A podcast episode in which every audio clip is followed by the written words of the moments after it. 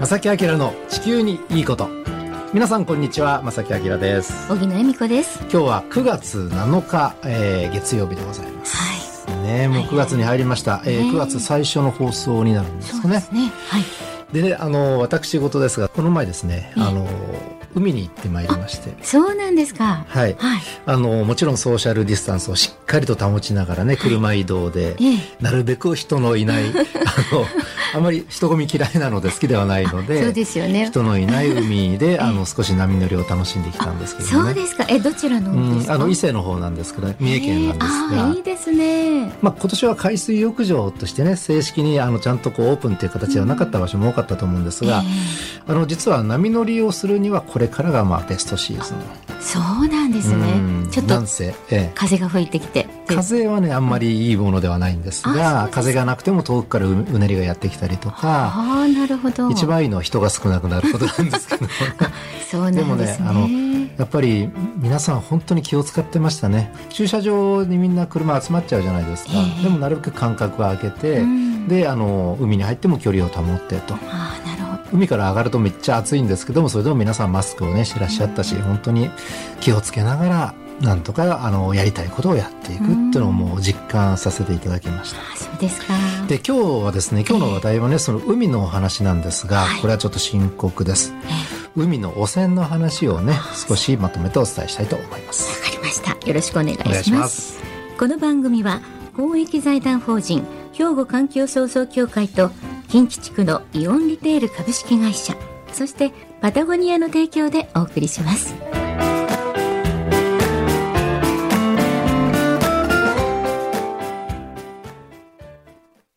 兵庫環境創造協会地球温暖化防止自然環境の保全再生子どもたちへの環境学習など皆様と共に身近な暮らしの中で地球環境を守るための取り組みを進めています。人と自然が共に生きる21世紀の豊かな環境づくりを兵庫環境創造協会。えーさて今日はですね、えー海の話題をお届けしますがあまりいい話題ではなくてね、ええ。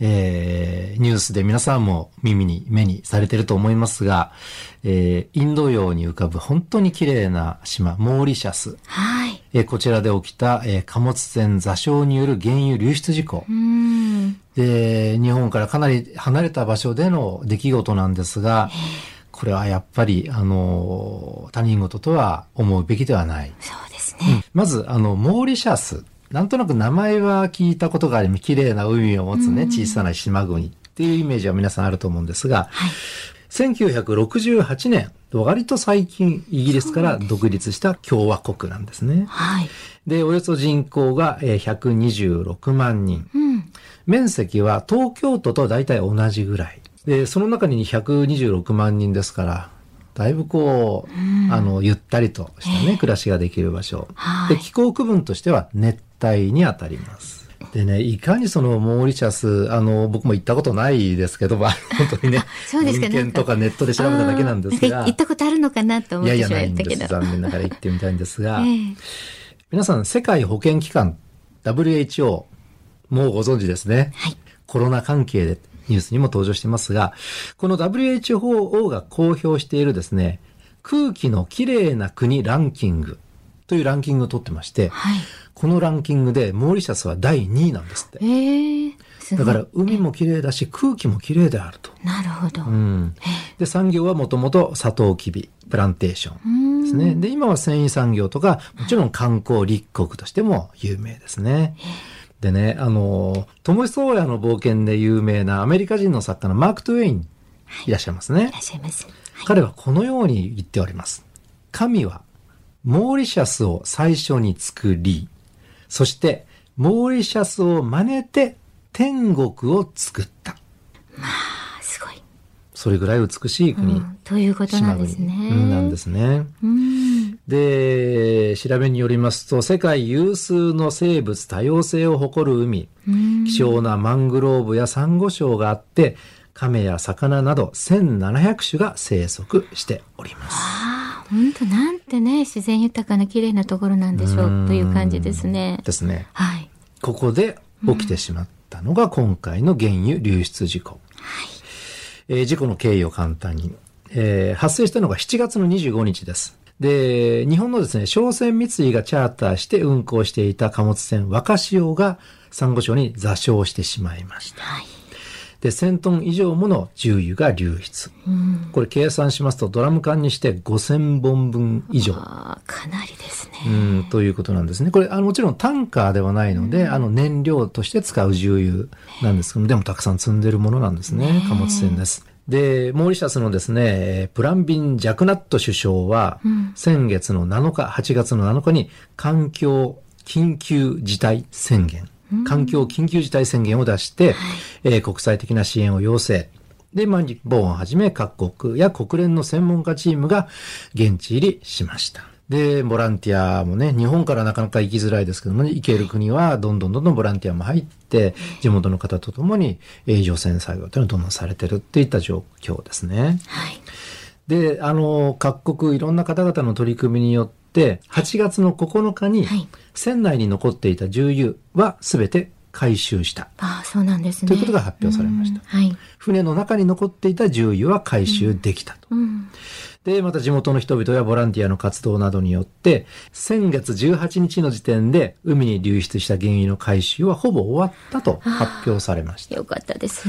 まあ、ここに来て少しずついい情報がね、入ってきて、あの、船の中の、えー原油も取り出された、すべて回収できた。それから、海に浮かんでるものの、えー原油。これもほぼ回収が終わったという発表が、えー先月の18日にありました。はい。で、今日がもう9月7日なので、だいぶ状況は良くなっているかなとは思うんですが、はいいやー、でもね、海っていうのは、そう簡単にはいかないんですよ。一旦その環境、今までね、普通の自然のままで残っていた環境を、えーが元に戻るのは、基本的には人間の力では無理ですよね。できたとしても相当ないろんな科学技術と年月をかけないといけない。で、あの、一番、あの、ポイントとなるのは、海に浮かんでる流、あの、流出してる重油っていうのは回収は割と楽です。いろんなやり方があってね。で、問題はですね、海辺なんですね。海辺？うんはい。海の上はまだね、回収しやすいんですけども、えー打ち上げられた重油であるとか、マングローブの隙間に入ってしまったもの。それから湿地帯がありますので、湿地に入り込んでしまったもの。ああ、そっか。このあたりの除去作業っていうのは本当に大変で、ようやくこちらを本格的にどんどんどんどん進めようっていう形で今進んでいる状況なんですね。そうなんですね。今回たまたまモーリシャスというね、本当にサンゴ礁、海が豊かな、うんえー島国で起きてしまったことなので、これだけニュースになってますけれども、あの、例えば小さい漁船がちょっと、あの、故障してね、あの、座礁してしまって、で、そのエリアだけ重油が広がって汚染されたなんてニュースにならないじゃないですか。そうですね。で、そうやって考えると、その、船の燃料はどうなんだと。動力として、その、重油を使うエンジンはどうなんだっていうところまでね、当然話がいかないと、根本的な解決にはならないとは思うんですけども。はい。まあまあそんなことはね、すぐにはあの僕のただの空想かもしれませんけども、それがベストなんですけども、なかなかそういうわけにはいかない。とりあえずはあの人間の力でなんとかその汚染してしまった海を元に戻そう。それがようやく、例えばマングローブとか湿地帯に入り込んだ油の除去作業は本格的に、えーなってきているといった状況になっています。はい。で、ここで一曲お届けして、後半はですね、このすごくあの綺麗な海がどんなものなのか、どれぐらい綺麗なんだと、えー世界的にすごく有名なエリアもありますので、その話にね、つなげていきたいなと思います。ここで一曲お届けしましょう。はい。スキマスイッチで、奏で。はい。えー今日の地球にいいことはですね、インド洋に浮かぶモーリシャス。こちらで起きてしまった貨物船座礁による原油流出事故についてお伝えしたいと思います。で、前半でもお伝えしましたけども、海に浮かんでいる原油。はいこれはほぼ回収が終わったと発表がありました。ねえ、はい。で、まあ、あとはマングローブとか湿地帯に入り込んだ油の除去作業。で、その後こ日本とは関係ないじゃないかと。いや、でもあの鳥たちがね、真っ黒けになってるのをうん保護されてる方のね、そういう絵を、映像を見たりすると、はいやっぱり一言じゃないですよね。あのー動物が好きなうん方はい。にとったら、めちゃくちゃ深刻な映像であったり、いやもちろん僕もそう思うんです。はい。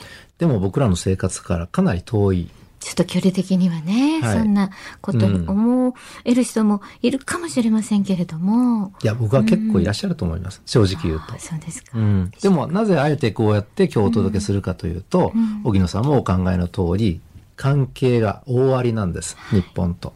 うん、あのいろんな面でね、うんえそのあたりも含めてこれからねお話し進めていきたいと思うんですが、はい。でそのマングローブとか湿地帯に入り込んだ油ねどんなことをやるかというとあの手作業なんですね。もうそれしかないですよね。で、現地はあの、サトウキビを栽培してますので、サトウキビのあの、茎とか葉っぱをうまく利用して、それに吸い取らせるっていう現地の方はすごいそんな手作業でやってらっしゃったり、髪の毛が役に立つと。へえ、うん、髪の毛って油を吸い取ってくれるんですって。ですから、あの、ど。これもニュース映像で見ましたけれども、ええ。現地の方が女性のね、えー大事にしてるでしょうか、長い髪の毛を表で、屋外で切ってもらって、はい。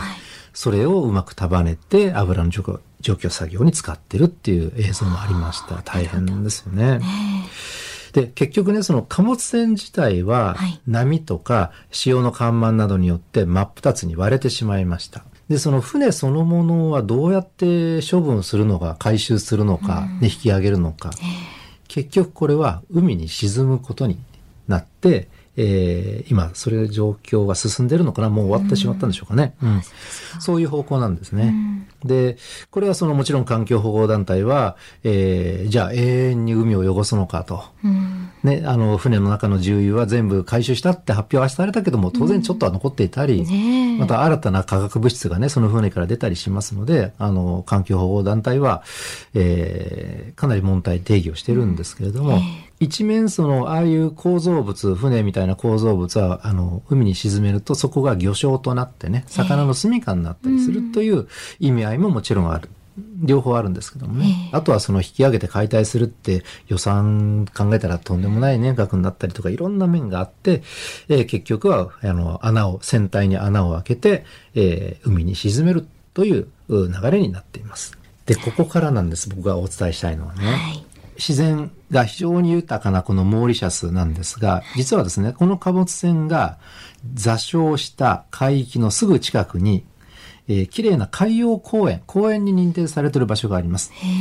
ブルーベイ、えー海洋公園はい。というものがありまして、ええで、非常に、まあ、国際的に見て貴重なんですね。うん。で、この海域はですね、国際的に重要な湿地の保全を定めるラムサール条約って皆さん聞いたことありますかね？うんうん。あの、琵琶湖のね、湿地とかも登録されてますけどもね、ラムサール条約にも、このブルーベイ海洋公園は登録されています。うん。で、この公園にも今回重油が到達したことが確認されてしまっているんですね。残念ですね。で、このブルーベイ海洋公園というのはどういうう環境なのかと言いますと、およそ38種類のサンゴ、マングローブ、海藻牧草地、海草ですね、牧草地、大型のモルイの存在など、この海域全体の海洋環境の安定化に貢献しているとして、ラムサール条約で認定されて、登録されているんですね。本当豊かなね、自然の場所で。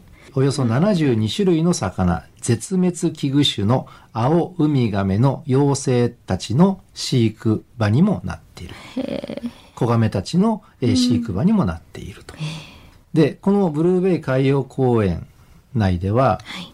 誰でも潜っていいわけじゃなくて、認定されたダイバーのみ潜ることが許されあてそれぐらい守ってるわけですよね。守られてるわけですね。ねで、その人間が入るものもすごくこうね、えー気を使いながらなのに、そこに海はやっぱり繋がってるのでね、えー重油がどんどん入ってしまってるという、そんな状況なんです。なんか、悲しいですね、本当に。うん。さあどうしましょう、これ。遥か遠く日本にいる私たちはどういうふうに捉えて、どういうことができるのか。うん、どう思います？荻野さん。まあ、さっき正木さんおっしゃったように根本的なところから考えないといけないんじゃないかとは本当に思うんですけど、う。もうん最低限のなんかルールのようなものをうん徹底しなきゃいけないんじゃないかなって、どこを優先にするって言ったらその環境をやっぱりしっかり考えるっていうことがうん。なんか責務ですよね。そうですよね。うんあのーコロナもそうなんですけど、新型コロナもそうなんですけども、うん環境、えー健康を大事にするのか、うんで、それに相対するものとして経済活動があるっていう感じするじゃないですか。で、その構造がどうなのかっていうのは僕はすごくいつも思っていて、うんやっぱり両立しないと僕たちは生きて生きていけないのでね。本当そうですよね。うん。で環境問題っていうのは多分その後々僕らに大きな影響が出てくる。今はそんなでもないかもしれません、まあぼちぼち出てきてますけどね、あのーやっぱり両方大事だと、うん。一方だけ考えるべきではないとは僕は思うんですね。で、あのーなぜ今回このね、地球にいいことこの番組でこの、あの、事故を扱っているかというと、日本と関係があるからです。あの、これはもうニュースに出てますが、船主が日本の企業なんですね、商船三井さん。ですので、それを企業がせ責任があるかどうかはまた別問題です。で基本的にはその船を所有している、う運航している、その、そういうなんでしょうね、あの、システムス、あの、が、自体が多分問題があると思うんですね。で、えー日本とモーリシャスの同意点というと、はい。海に囲まれた国であること。うん。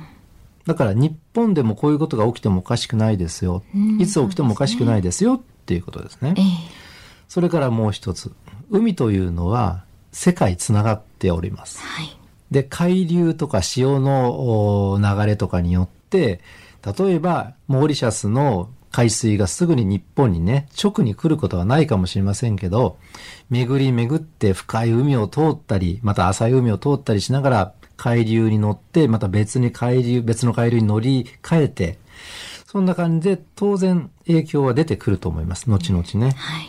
地球の表面積の7割は海ですからね。ねえ。で、こうやって考えたら、はいある遠くの海域の出来事っていうのは、これは必ずしも関係がないわけではなくて、大いに実は関係がある。じゃあその僕らは何をできるのかと。うんでここが一番大事だと思うんですが、はい。今はそのね、海外に行くこともできないので、ボランティアしたいと、油回収したいって思いの方たくさんいらっしゃると思うんですが、うん。今行けない。で、あの、日本として、国として国際緊急援助隊として、えー10名強の人が現地に入っている。で、これはもちろん当然といえば当然、ね、日本も責任がありますからね、国としての責任があると思うんです。で、日本人は、日本からはなかなか渡航できない。じゃあ何ができるかというと、現地には行けないけれども、どういうやり方があるかというと、例えばその現地で除去作業をしている人たち、それからサンゴ礁の保護をされている人たちに対する費用の負担というのかな、募金。はい。これはいろんなやり方で今されています。そうですよね。うんはい。で、理想的なのはね、あの、現地のニュース映像に出てくる、その油の除去作業のね、その中に日本人がたくさんいてね、というのが本当になんか理想だと思うんです。だって日本の名前がついてますからね、この船は。うんねえ ねなので、それが理想なんです。それはできないので、あの、なんとかいろんなしやり方がありますのでね、ぜひ皆さんもこの、えー事故に関わりを持ってですね、あの、ぜひ何かの行動をとっていただきたいなと思います。兵庫環境創造協会地球温暖化防止自然環境の保全再生子どもたちへの環境学習など皆様と共に身近な暮らしの中で地球環境を守るための取り組みを進めています。人と自然が共に生きる21世紀の豊かな環境づくりを兵庫環境創造協会えーさて今日は、えー9月第1週ね、第1回目の放送ということで、ここでですね、先月分のプレゼントの当選者の発表をしたいと思います。プレゼントは、防災グッズですね。はい防災グッズはい、ご応募ありがとうございます。ありがとうございますはい。それでは早速ご紹介したいと思いますが、ちょっとメッセージもいただいているのでいいですか、はいまさきさん。はいあの、えっ、と、この方はですね、神戸市東灘区からいただきました、ラジオネーム NK さんですね。ありがとうございます。ありがとうございますえ将来、南海トラフ大地震が起こると言われていますが、アメリカなどでハリケーンの襲来が実際に発生していますが、どうしてこんな、えー大襲来が起こるのか教えてくださいっていうのも来てます、まさきさん。うんこれは簡単にいかがでしょうか？簡単にはお話できない。できないですね。だって地震とね、ハリケーンって全然ものも違うし、ただし自然がね、今までと違うことを起こしてるっていうのは、いう意味では共通ですよね。なんとかならないんでしょうか。ねこれちょっと取り上げて、私もすごく興味あります。んあの、お話ししてください、まさきさん、ぜひ。考えいます。お願いします。はい。まあ、とりあえずね、プレゼントの当選者ということで、はいありがとうございます。また、あの、ぜひね、まさきさんに考えていただきますからね。はいえーそして続いては、この方もね、えーちょっと、あの、ラジオネームがないので、当選させていただいたんですけれども、お名前読んでも大丈夫でしょうか？大阪市大職からいただきましたが、はいキューバさんとお読みしてよろしいんでしょうか？ありがとうございます。当たりましたよ。防災グッズ積み合わせ希望しますといただきました。ありがとうございます。まさきさんの穏やかな口調、わかりやすいお天気の話大好きです。あありがとうございます。頑張りますありがとうござ。います。はい。そして続いての方は、え、岸和田市からいただきました。え、この方もラジオネームないので、いいでしょうか？防災グッズ、防災グッズって書いてくださってます。原さん、おめでとうございます。おめでとうございますはい。原千歳さんです。ありがとうございます。え、そして奈良からもいただきました。この方もね、ラジオネームないので、プレゼント希望いただいていますが、お読みしていいでしょうか？西尾さん、ありがとうございます。ありがとうございますおめでとうございます。そしてラスト、この方は神戸市北区からね、いただきました。防災グッズ、お願いしますといただきましたね。この方もラジオネームないのでいいでしょうか？井上時子さん、ありがとうございます。はい、以上5名様ですね。はいそうですねおめでとうございます。今月も同じ防災グッズ用意しておりますのでね、あの、どしどしお便りをお寄せください。宛先はこちらになります。郵便番号650-8580。ラジオ関西、正木明の地球にいいこと。ファックスでは078-361-0005。メールでは、まさきアットマーク、jocr.jp こちらまでどしどしご応募ください。お待ちしております。ということで、正木明の地球にいいことはこの辺でお別れいたします。ご案内は正木明と、小木野恵美子でした。それではまた来週、さようなら。この番組は公益財団法人兵庫環境創造協会と近畿地区のイオンリテール株式会社そしてパタゴニアの提供でお送りしました。